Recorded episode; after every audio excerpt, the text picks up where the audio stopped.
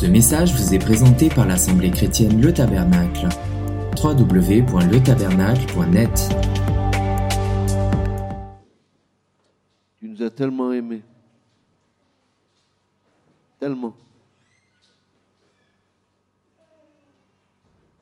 Aussi que ta parole ne revienne pas ce matin à toi sans avoir accompli tout son dessein.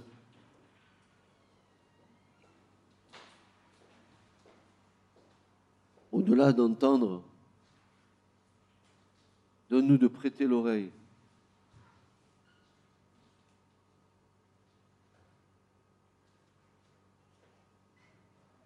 Et fais en sorte que cette parole se grave dans nos cœurs, qu'elle fasse partie intégrante de nos vies.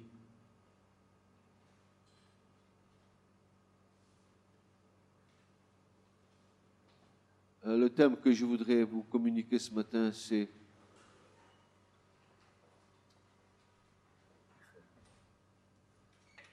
nous entretenir ensemble, c'est c'est de ce que l'Écriture et que Dieu annonce de lui-même, que Dieu est jaloux. On pourrait croire que la jalousie n'appartient qu'à l'homme. Mais nous allons voir pourquoi Dieu est jaloux. Et je voudrais commencer ce message ce matin en essayant de comprendre avec vous que la connaissance de la vérité peut nous rassurer sur notre relation avec Dieu. Elle peut aussi satisfaire notre ego, car elle peut élever notre intelligence humaine, nous donner une apparence de spiritualité, flatter notre religiosité. Mais tout cela ne nous appanne pas bien loin. Tout cela va nous révéler qu'à ce stade, nous ne sommes guère rassurés. La connaissance de la vérité doit passer impérativement par notre conformité à la vérité. Si nous prétendons avoir la connaissance de la vérité, alors impérativement, nous devons nous conformer à la vérité.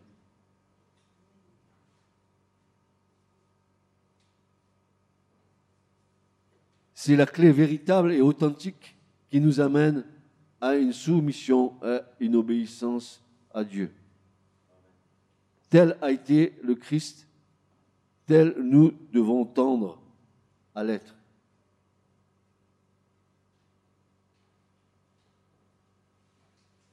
Oui, c'est vrai que la connaissance de la vérité peut nous rassurer.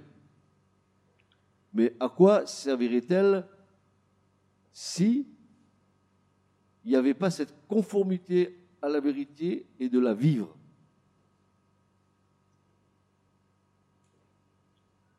Il y a une différence entre la théorie et la pratique. La théorie doit nous amener à la pratique. Si tu restes au stade de la théorie, ben, ta pratique ne te servira à rien et tu ne sauras pas comment prendre la chose.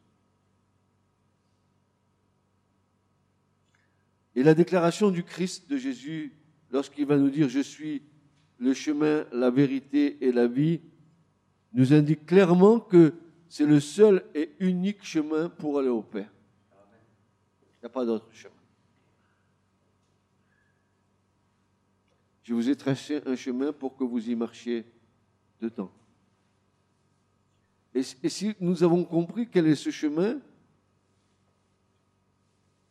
nous avons des références dans cette connaissance de la vérité qui nous dit que ce chemin est étroit, qu'il est le chemin de sainteté, que c'est le seul chemin qui conduise à une porte qui est étroite et qui nous fera rentrer certainement dans leur royaume si nous y passons cette porte.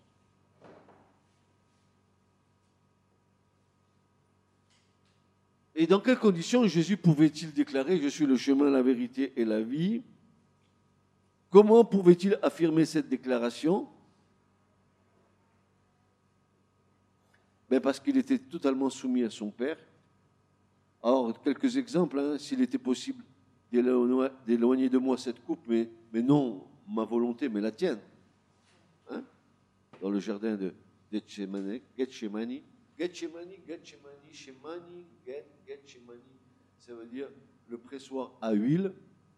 Et c'est là où Jésus a été pressé comme, comme une olive au pressoir et que tout, tout, tout, tout, tout le, le, jus de l'olive, c'est-à-dire toute l'onction que Christ avait sur sa vie, allait se répandre sur la terre entière. C'est beau. Gethsemane. Euh, le pressoir à huile. Il a été pressé. De son, de son front sortaient des grumeaux de sang. Vous comprenez ça? Il a été concassé. Il a été brisé. Brisé pour nos péchés, dit Esaïe, bien sûr. Pour nos iniquités. Ou encore, tout ce que mon Père fait, je le fais aussi. À nouveau, l'obéissance. Ainsi, lorsque nous sondons dans les trois dimensions de l'écriture, quand nous cherchons, quand nous examinons et quand nous scrutons, alors nous nous apercevons que Dieu se révèle comme un Dieu jaloux. Qu'a-t-il comme relation entre la jalousie de Dieu et l'obéissance? Nous allons voir pourquoi Dieu se révèle comme ça. Alors, un texte, n'est-ce pas? Parce qu'il nous faut appuyer ce que nous disons avec la parole. Par exemple, il y a un texte dans Exode 20, verset 5.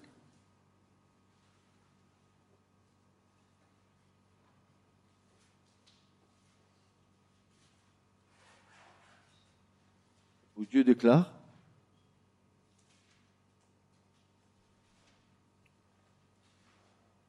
Tu ne t'inclineras pas point devant elle, c'est-à-dire devant les images taillées, car moi, l'Éternel, ton Dieu, je suis un Dieu jaloux, qui visite l'iniquité. Je ne parle pas de la jalousie de l'homme par rapport à la femme ou de la femme par rapport à l'homme. Nous allons voir euh, en quoi Dieu est jaloux. Alors Dieu se déclare comme étant un Dieu jaloux. Nous avons notre passage dans Exode 34, verset 14.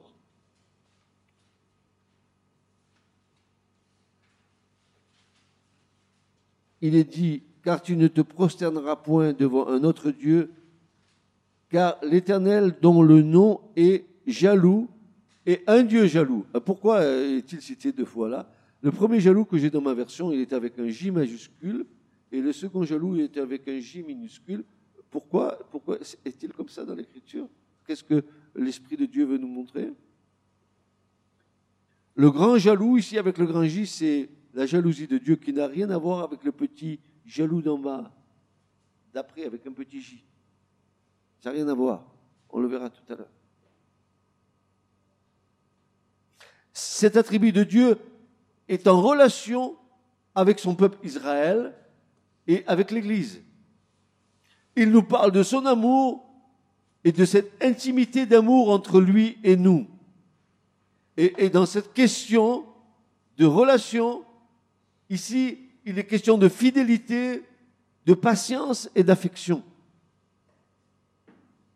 En fait, Dieu est jaloux parce qu'il nous aime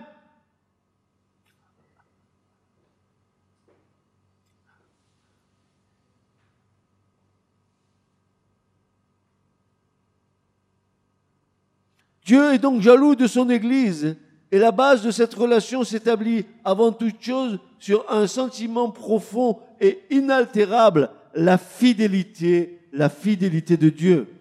La fidélité de Dieu envers l'Église et de l'Église envers son Seigneur et Dieu.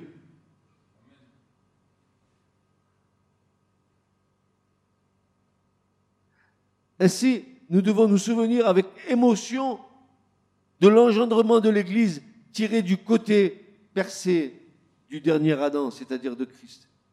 Frères et sœurs, j'ai là une phrase que le Seigneur m'a donnée, je ne sais pas comment nous allons la comprendre, mais je vous la transmets. Voilà ce que le Seigneur a mis sur mon cœur. J'ai écrit, il bâtit l'Église à partir d'une souffrance dans l'amour. Quand j'ai reçu ça, j'ai dit, mais euh, oui, j'ai tout de suite compris. Il a bâti l'Église à partir d'une souffrance dans son amour.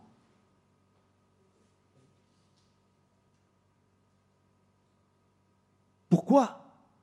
Parce que l'Église du Seigneur est la chair de sa chair et les os de ses os. C'est bien ce qui s'est passé à la croix. N'est-ce pas? Il l'a enfanté dans les souffrances de l'engendrement, telle une mère qui accouche. Pour que l'Église soit bâtie, Christ, il est passé dans les douleurs de l'enfantement. À la croix. Nous allons voir comment ça s'est passé. Et pourquoi Dieu est jaloux? Je suis jaloux et, un serviteur de Dieu comme, comme n'importe quel vrai serviteur de Dieu, il pourrait dire comme Paul, je suis jaloux à votre égard d'une jalousie. Je suis jaloux de vous. Vous savez pourquoi? À cause de l'amour que Dieu a pour les élus. Hmm. Elle est la chair de sa chair et les os de ses os. Il l'a enfanté dans les souffrances de l'engendrement tel qu'une mère qui accouche. Ces souffrances à la croix, écoutez bien, ces souffrances à la croix sont les premières contractions de la naissance de l'Église. Elle apparaît baignée dans l'eau et dans le sang, n'est-ce pas vrai? L'eau et le sang ont coulé de son côté. Elle apparaît baignée dans l'eau et dans le sang, tel un enfant lors de la naissance le cordon doit être coupé. Il faut qu'elle jaillisse à l'extérieur. Le coup de lance donné sur le côté va être le signe de sa naissance. Elle est désormais bâtie comme Ève du côté du premier Adam. Allez, c'est fini, voilà, elle sort. Dieu a fait Bana. Il a bâti à partir du côté de Christ, l'Église, comme il a bâti Ève du côté d'Adam, le premier Adam. Et il les a bâtis. Il n'a pas, il pas bara il n'a pas créé, il a bâti à partir de quelque chose qui existait. La chose qui a existé, il l'a créé. Et ça, c'est bara. Un verbe qui n'appartient uniquement qu'à Dieu. Et qui veut dire que Dieu crée à partir de quelque chose qui n'existe pas.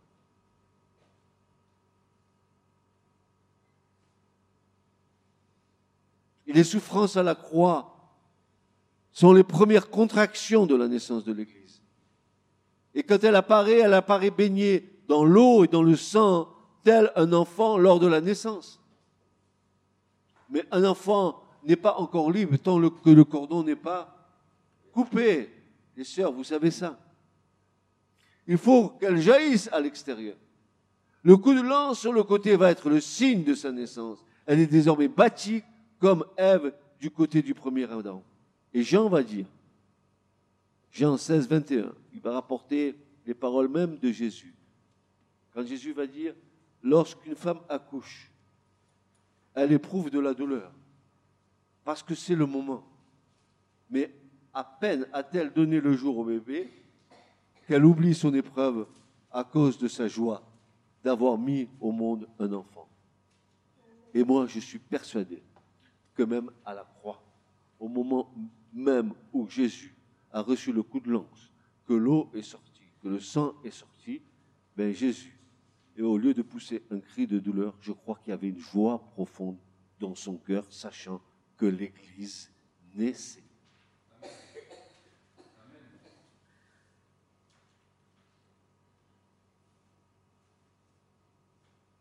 Hein, n'est-ce pas, mes soeurs, quand vous accouchez N'est-ce pas? Hein, Les contractions, ça fait mal. Et puis, on les mesure allez, ça s'approche, ça va venir. Allez, pousse encore un peu, ça sort. Ah, quelle joie, le bébé, qu'est-ce qu'il est beau, il ressemble au père. Non, il ressemble à la mère. Et la maman, dès que l'enfant est sorti, elle le prend dans ses bras. Ça, c'est la mère. L'Église est une mère. Car l'Église enfante. Parce que de la relation de Christ avec l'Église, il y aura des enfantements d'âme. L'Église, elle est là pour enfanter. Et c'est pour ça qu'une une âme qui vient au Seigneur, il y a des douleurs pour qu'elle vienne correctement. Vous comprenez que l'Église est là pour amener à la vie les âmes que Christ enfante par le moyen de la prédication.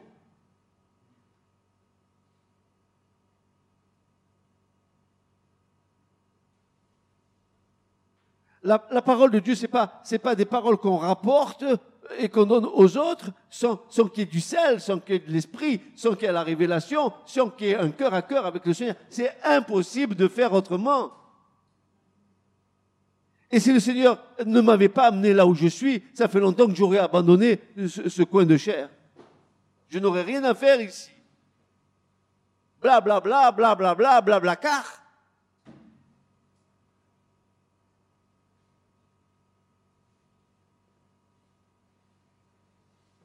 Cette Église, elle est monogène du Christ. Elle est de la même nature que Christ. Et comme le Christ est le resplendissement de la gloire du Père, comme le Christ est de même substance que le Père, lui aussi, le Christ, étant monogène du Père, ainsi l'Église qui a été bâtie est la gloire de Christ et son resplendissement.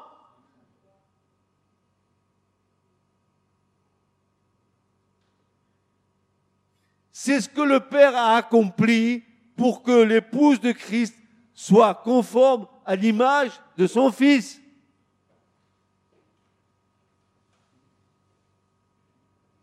Tu vas te tourner derrière, devant euh, ton, ton compagnon ou ton ami sur la chaise et tu vas lui dire, tu es le resplendissement de la gloire du Christ. Allez, dites-le. Retournez-vous les uns vers les autres. Tu es le resplendissement de la gloire du Christ. Va lui dire à ta femme, toi. Lève-toi, bouge, vas-y.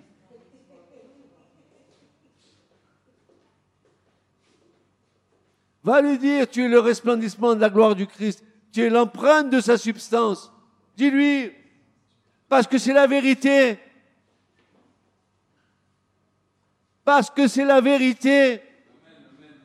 Et même si tu te trouves encore un peu patraque, peu importe, c'est une réalité. Christ l'a fait pour nous.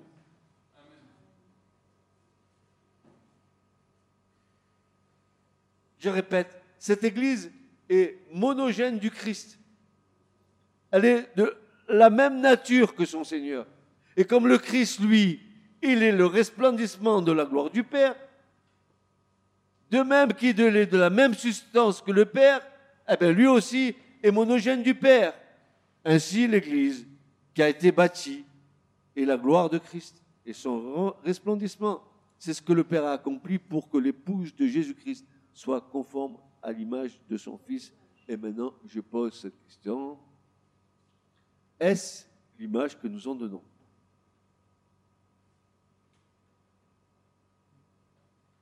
Hmm, Elle est petite cette question. Est-ce réellement l'image que nous en donnons?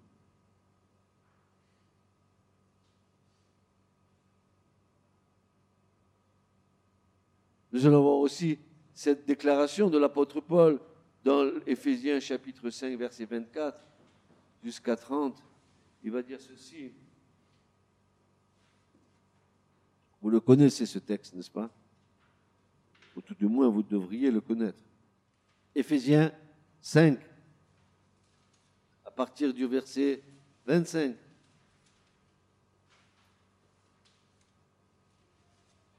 Quant à vous, mes chers frères, vous les maris, je paraphrase, n'est-ce pas?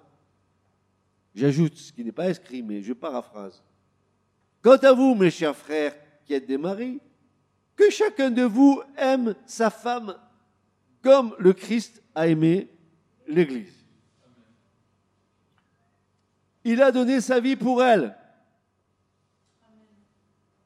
Merci afin de la rendre digne de Dieu. Après l'avoir purifiée par sa parole, comme par le bain nuptial. Il a voulu ainsi se présenter cette Église à lui-même, rayonnante de beauté, sans tache, ni ride, ni aucun défaut, mais digne de Dieu et irréprochable. Voilà comment chaque mari doit aimer sa femme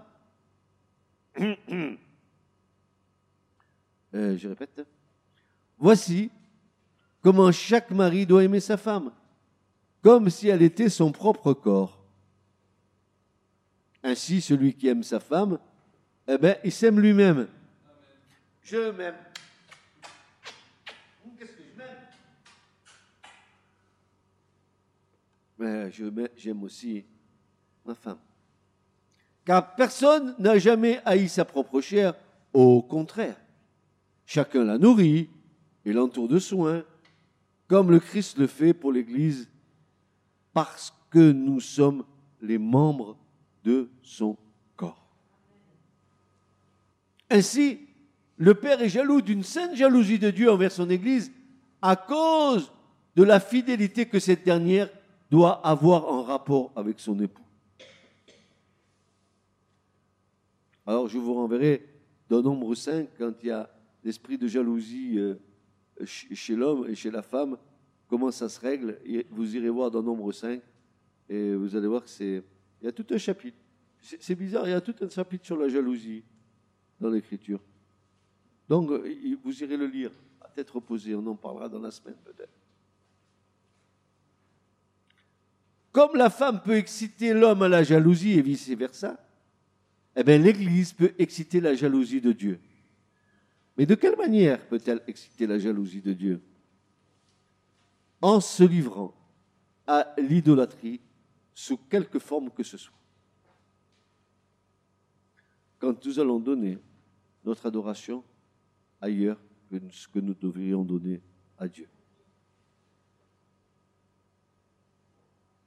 Regardez, Psaume 78, verset 50. Il est dit, ils le provoquèrent à la colère par leur haut lieu, et l'émurent à la jalousie par leurs images taillées. Dieu l'entendit et se mit en grande colère, et méprisa fort Israël. Chaque fois que nous détournons nos yeux de Dieu pour faire d'une activité, d'un objet, de quoi que ce soit, l'objet de notre affection, que nous, idolâtrions la chose qui nous détourne de Dieu, nous excitons la jalousie de Dieu.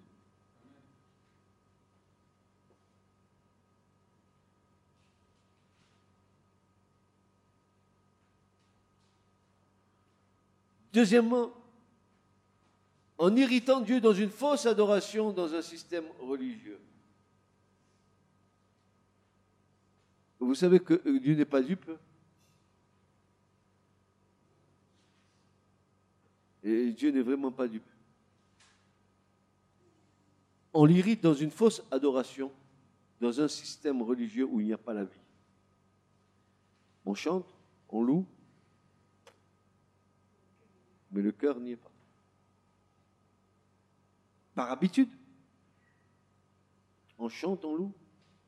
C'est un rituel. Alors on est dans le rituel.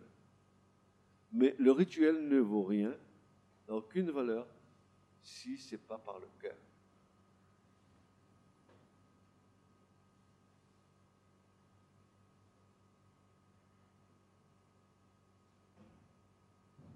Ézéchiel 36, verset 6. Et là, vous allez voir qu'il y a une métaphore formidable.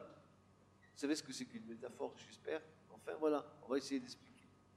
Ézéchiel 36, verset 6, c'est pourquoi prophétise, dira l'Éternel à Ézéchiel, touchant la terre d'Israël et dit aux montagnes et aux collines. Ah mais moi je vais parler aux montagnes et aux collines, je ne sais pas si elles vont me répondre. Mais Dieu dit, dit aux montagnes et aux collines, aux ravins et aux vallées, ainsi dit le Seigneur l'Éternel, voici, j'ai parlé dans ma jalousie et dans ma fureur parce que vous avez porté l'ignominie des nations.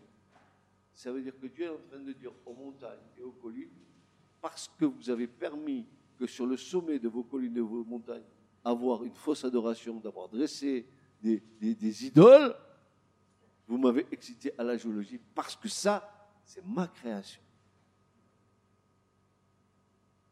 Et quand Paul dit que la création de Dieu euh, euh, mis à, cause et soupire à cause de, de, la vanité. C'est bien de cela dont il est question. La jalousie de Dieu se manifeste vis-à-vis des hauts lieux où une fausse adoration est pratiquée au prince de ce monde. Et c'est parce que Satan est jaloux de Dieu qu'il veut détourner la véritable adoration à son profit. Et de même que les montagnes sur lesquelles se pratique cette fausse adoration sont elles-mêmes jalouses de la montagne de Sion. Amen. Comment des, montagnes peuvent être jalouses les unes des autres?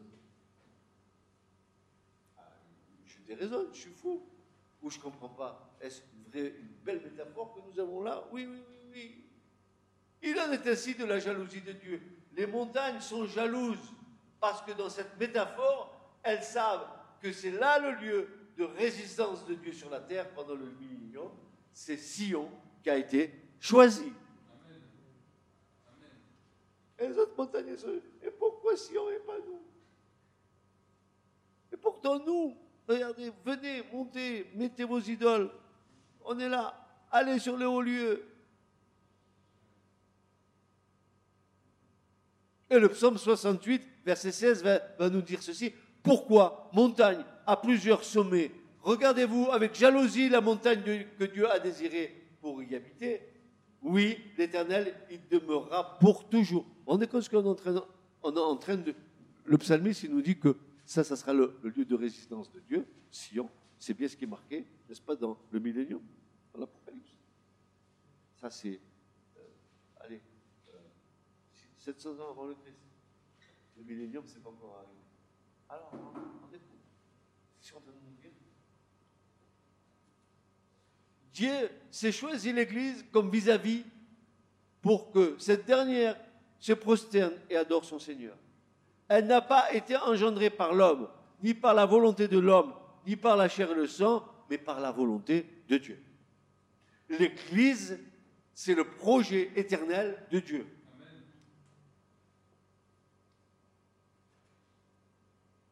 Et bientôt, il n'y aura qu'une seule Knesset. Qu'est-ce que ça veut dire Knesset? Knesset, ça veut dire église. Knesset, c'est la synagogue. Mais la synagogue, c'est synagogué en grec. C'est le mot grec, synagogue. Ce n'est pas le mot hébreu. Le mot hébreu, c'est la Knesset. Et le mot euh, latin, c'est ecclesia. Donc, bientôt, nous serons une seule Knesset. Israël et l'Église en même temps, dès que le Seigneur va lever le voile.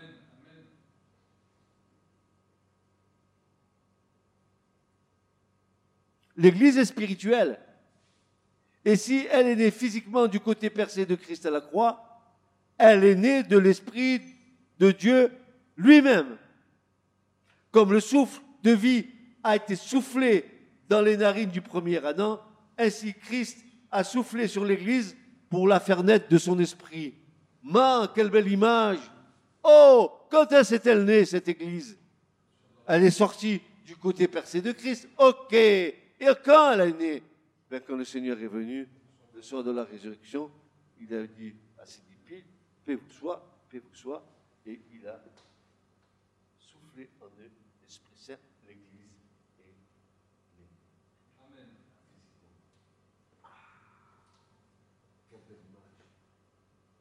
Oui, il a, accouché dans les souffrances de l'amour que l'Église paraisse. Et l'Église est apparue. Alors, l'Esprit de Dieu, comme dit les actes, ajoutait chaque jour à l'Assemblée ce qui était sauvé. Alléluia. Rempli de l'Esprit, l'Église commence à grandir. Elle est née de l'Esprit de Dieu.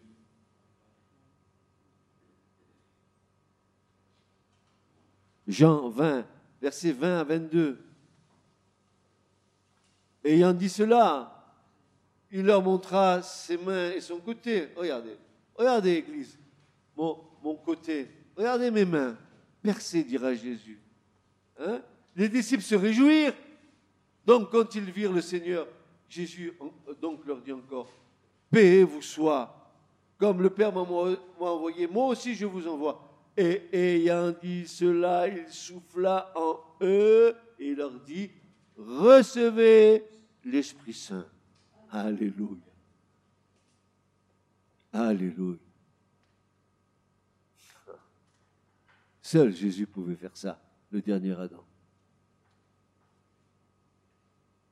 Seul lui. Cette Église est composée d'hommes et de femmes engendrés de l'Esprit Saint, si du moins l'Esprit de Dieu habite en nous. Car Paul nous rappelle que celui ou celle qui n'a pas l'Esprit de Dieu ne lui appartient pas, pas plus qu'il ne fait partie de l'Église du Seigneur.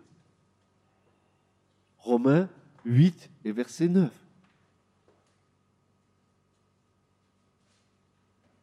Cette Église, elle est composée d'hommes et de femmes engendrés de l'Esprit de Dieu. Si du moins l'Esprit de Dieu habite en eux, car Paul nous rappelle que celui ou celle qui n'a pas l'Esprit de Dieu ne lui appartient pas. Romains 8, 9.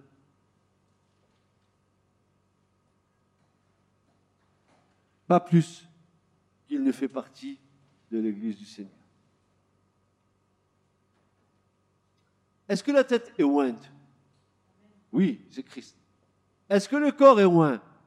Oui, puisque euh, le corps euh, ne pourrait ne pas être oint si la tête n'était pas ointe. Or, la tête est ointe, le corps est oint.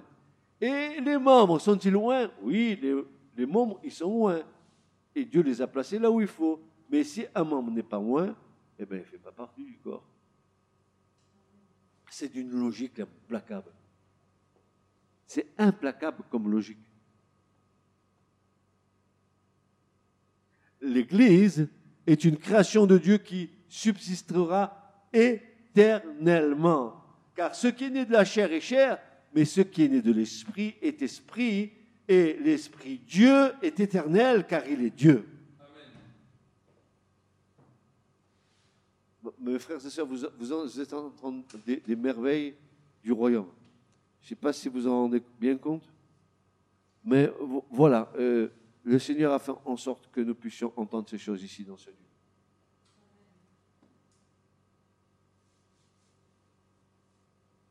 Et voici pourquoi que l'Église va demeurer éternellement. Nous en avons la réponse dans Hébreu 11, versets 26 et 27, où l'auteur de l'Épître aux Hébreux, qui est Paul, nous dira ceci, celui dont la voix fait euh, alors trembler la terre, fait maintenant cette promesse. Une fois encore, je rendrai non seulement la terre, mais aussi le ciel, dira-t-il.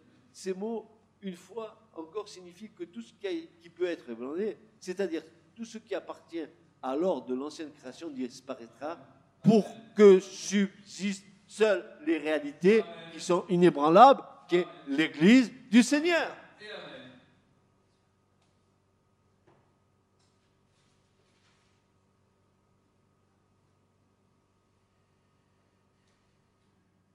Mon Seigneur et mon Dieu, le seul et unique Dieu, chérit avec jalousie l'Esprit qui est en nous.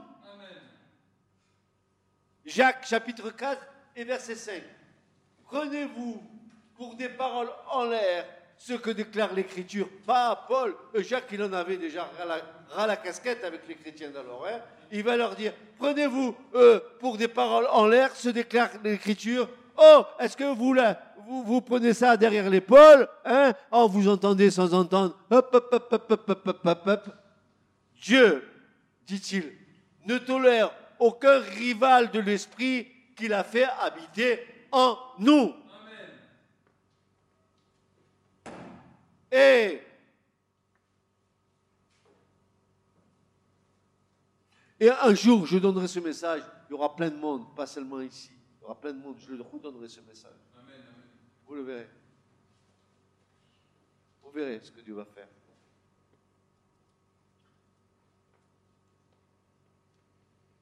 Regardez. Dieu ne tolère aucun rival de l'esprit qu'il a fait habiter en nous. Vous êtes le temple du Saint-Esprit et Paul dit glorifiez donc Dieu dans votre corps. Car celui qui souille le temple de Dieu, Dieu le détruira. Ou encore, Deutéronome 32, verset 10. Il le trouva, Israël, dans un pays désert et dans la désolation des hurlements d'une solitude. Il le conduisit ça et là, il prit soin de lui, il le garda comme la prunelle de ses yeux.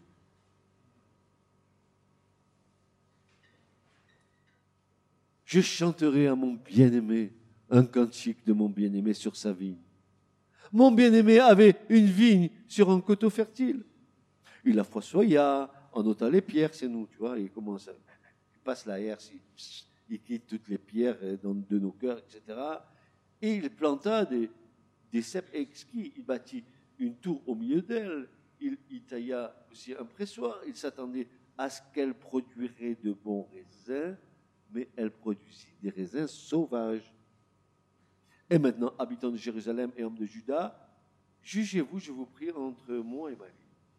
Qu'y avait-il encore à faire pour ma vie que je n'ai fait pour elle?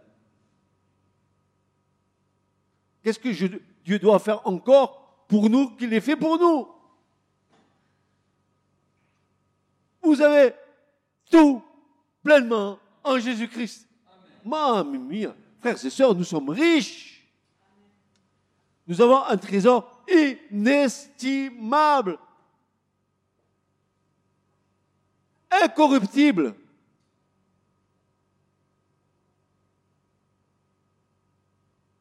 Qu'avait-il encore à faire pour ma vie que je n'ai pas fait pour elle? Pourquoi, dit le Seigneur, quand j'espérais qu'elle produirait de bons raisins, pourquoi l'Église en qui Dieu avait prévu que de bons raisins sortiraient, a-t-elle produit des raisins sauvages? Celui qui n'a pas l'esprit de Christ ne lui appartient pas. Attendez, il y a des nuances, on va les voir. Alors, Paul apparaît à nouveau pour confirmer cette notion de jalousie de Dieu qui n'est certes pas de la même nature que celle de l'homme. Et voici ce que Paul va déclarer dans 2 Corinthiens chapitre 11 et verset, à partir du verset 2, quand il va dire aux Corinthiens, qu'est-ce qu'il va leur dire? Il va leur dire ceci. Car je suis jaloux à votre égard d'une jalousie de Dieu. Car je vous ai fiancé un seul mari pour vous présenter au Christ comme une vierge chaste. L'Église qui va s'unir à Christ, c'est une Église qui ne s'est pas prostituée, qui n'a pas forniqué. Pas forniqué physiquement, mais qui ne s'est pas prostituée spirituellement. Mais je crains, dit Paul, que, en quelque manière, comme le serpent séduisit Ève par sa ruse, ainsi vos pensées ne soient corrompues et détournées de la simplicité quant au Christ. Car si celui qui vient prêcher un autre Jésus que nous vous avons prêché, ou que vous receviez, n'est-ce pas, un esprit différent que vous n'avez pas reçu, ou un évangile différent vous n'avez pas reçu, vous pourrez bien le supporter. La jalousie est en quelque sorte une des caractéristiques morales de Dieu qui doit susciter l'adoration et la confiance du peuple de Dieu. Paul était jaloux d'une jalousie de Dieu à l'égard de l'Église. Il craignait fort que cette nouvelle Ève soit séduite quant à la simplicité de l'évangile. Dans sa jalousie, il fait référence à la jalousie de Dieu. Écoutez bien, frères et sœurs. C'est pas nouveau. L'Église se prostitue avec, avec un faux vin, un faux mou, une fausse huile, un faux froment qui lui ôte tout bon sens. Osée 4, versets 9 à 11. Et comme le peuple, ainsi sera le sacrificateur. Je visiterai sur eux leur voix et je leur rendrai leurs actions. Ils mangeront et ne seront pas rassasiés. Ils se prostitueront, mais ne s'étendront pas, car ils ont cessé de prendre garde à l'Éternel, la fornication et le vin et le mou ôtent le sens. Une fausse onction, une fausse adoration, un faux froment, une fausse nourriture. Voilà ce qui ôte le bon sens à l'Église. Car Paul nous, nous appelle et nous interpelle, nous met en garde contre le temps de la fin. Car il nous dit que l'Église fornique avec de fausses doctrines et des enseignements de démons. Il nous le dit. 1 Timothée 4, versets 1 à 4. Regardez de quoi il nous est parlé dans les derniers temps. Faites attention qu'il n'y ait pas beaucoup de docteurs au milieu de vous, beaucoup d'enseignants qui veulent enseigner. Nous n'avons qu'un seul maître, qu'un enseignant, c'est, c'est Rabbi, Rabouni, notre Seigneur et notre Maître. Voilà ce que déclare Paul. Or, c'est pas lui qui le dit, n'est-ce pas? Or, l'Esprit dit expressément qu'au dernier temps, quelques-uns apostasieront de la foi, s'attachant à des esprits séducteurs et à des enseignements de démons, disant des mensonges par hypocrisie, ayant leur propre conscience cautérisée. Ça veut dire leur conscience portant la marque d'une flétrissure. Comment allons-nous discerner le vrai du faux, le vrai enseignement du faux enseignement, l'enseignement donné par l'esprit, euh, euh, par l'enseignement donné par la connaissance ou par l'intelligence humaine Comment allons-nous faire la différence entre les deux, frères et sœurs? Il nous faut être remplis du Saint-Esprit. Il nous faut être remplis du Saint-Esprit.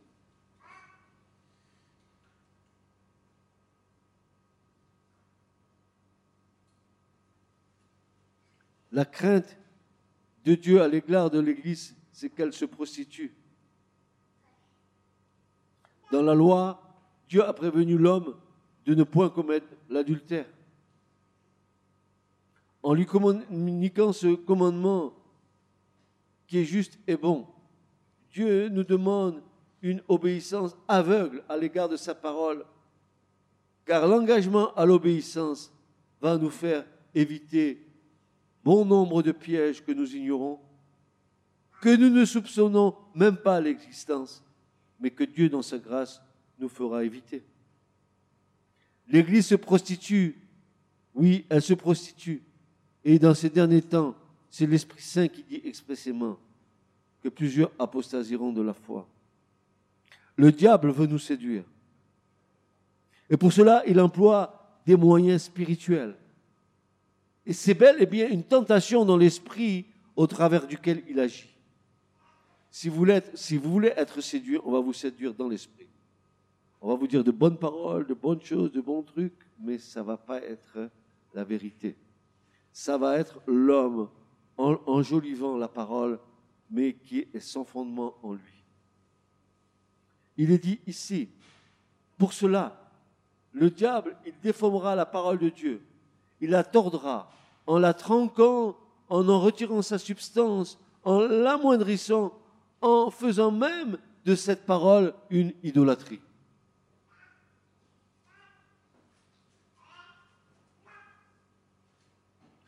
Les fausses doctrines se font adorer par l'homme.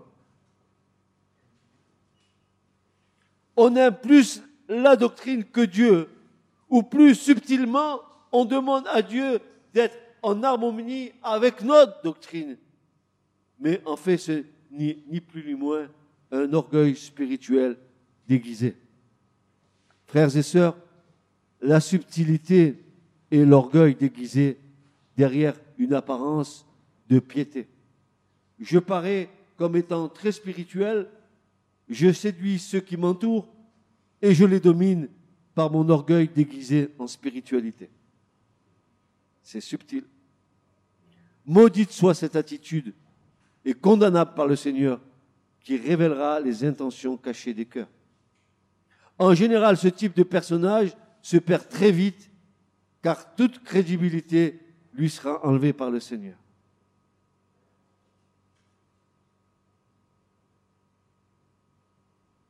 Il convient d'insister sur certaines mises en garde à l'évidence. Si nos désirs sont répréhensibles, égoïstes ou suscités par de mauvaises motivations, c'est que nous ne sommes pas réellement remplis de l'Esprit, ou bien que nous ne recherchons pas la sanctification comme il le faudrait. Notre responsabilité première est de mettre de l'ordre dans ces domaines de notre vie. Autrement dit, si nous sommes guidés par une volonté égoïste et des désirs charnels, c'est que nous sommes sortis du champ de la volonté de Dieu. Nous devons d'abord nous conformer à la volonté divine objective et révélée avant de pouvoir prendre la décision que nous envisageons. Peut-être aussi nous faut-il rappeler certaines paroles de Paul qui annoncera que par la grâce de Dieu, il est ce qu'il est. Ou encore, comme Jean le Baptiste, il faut que je diminue afin que lui paraisse.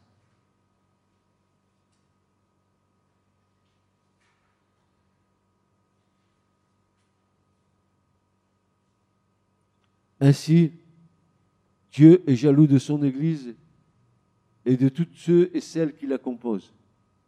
Il est jaloux comme un mari est jaloux de sa femme. Et il est fidèle. Et sa fidélité va jusqu'au nu. La volonté de Dieu est que nous soyons remplis de l'Esprit. Et Paul nous dit, Éphésiens 5, versets 17 à 18, il va dire ceci. Ne soyez pas inconsidérés. Qu'est-ce que ça veut dire? Ah ben, le mot est clair en grec. Hein. en grec veut dire ne soyez pas sots, ne soyez pas stupides, ne soyez pas insensés. Mais comprenez quelle est la volonté de Dieu. Et il va rajouter soyez remplis du Saint-Esprit.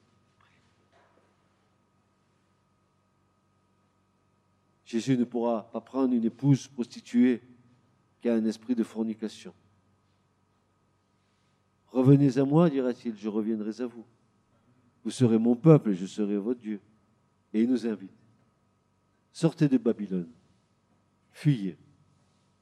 Revenez à moi de tout votre cœur et je serai, Dieu vous serez pour père et vous pour fils, fille. Ainsi, pour que nous soyons agréables à Dieu, être remplis du Saint-Esprit est le signe évident d'un amour, d'une réciprocité à toute épreuve et parce que Dieu nous chérit. Alors, il est jaloux de son amour à notre égard. Nous sommes sur son cœur, tel le pectoral du souverain sacrificateur qui fait mémorial de l'amour de Dieu pour les douze tribus d'Israël. Dieu nous aime de toute éternité. Béni soit le nom de sa gloire et de son règne éternel. Amen. Ce message vous a été présenté par l'Assemblée chrétienne Le Tabernacle. www.letabernacle.net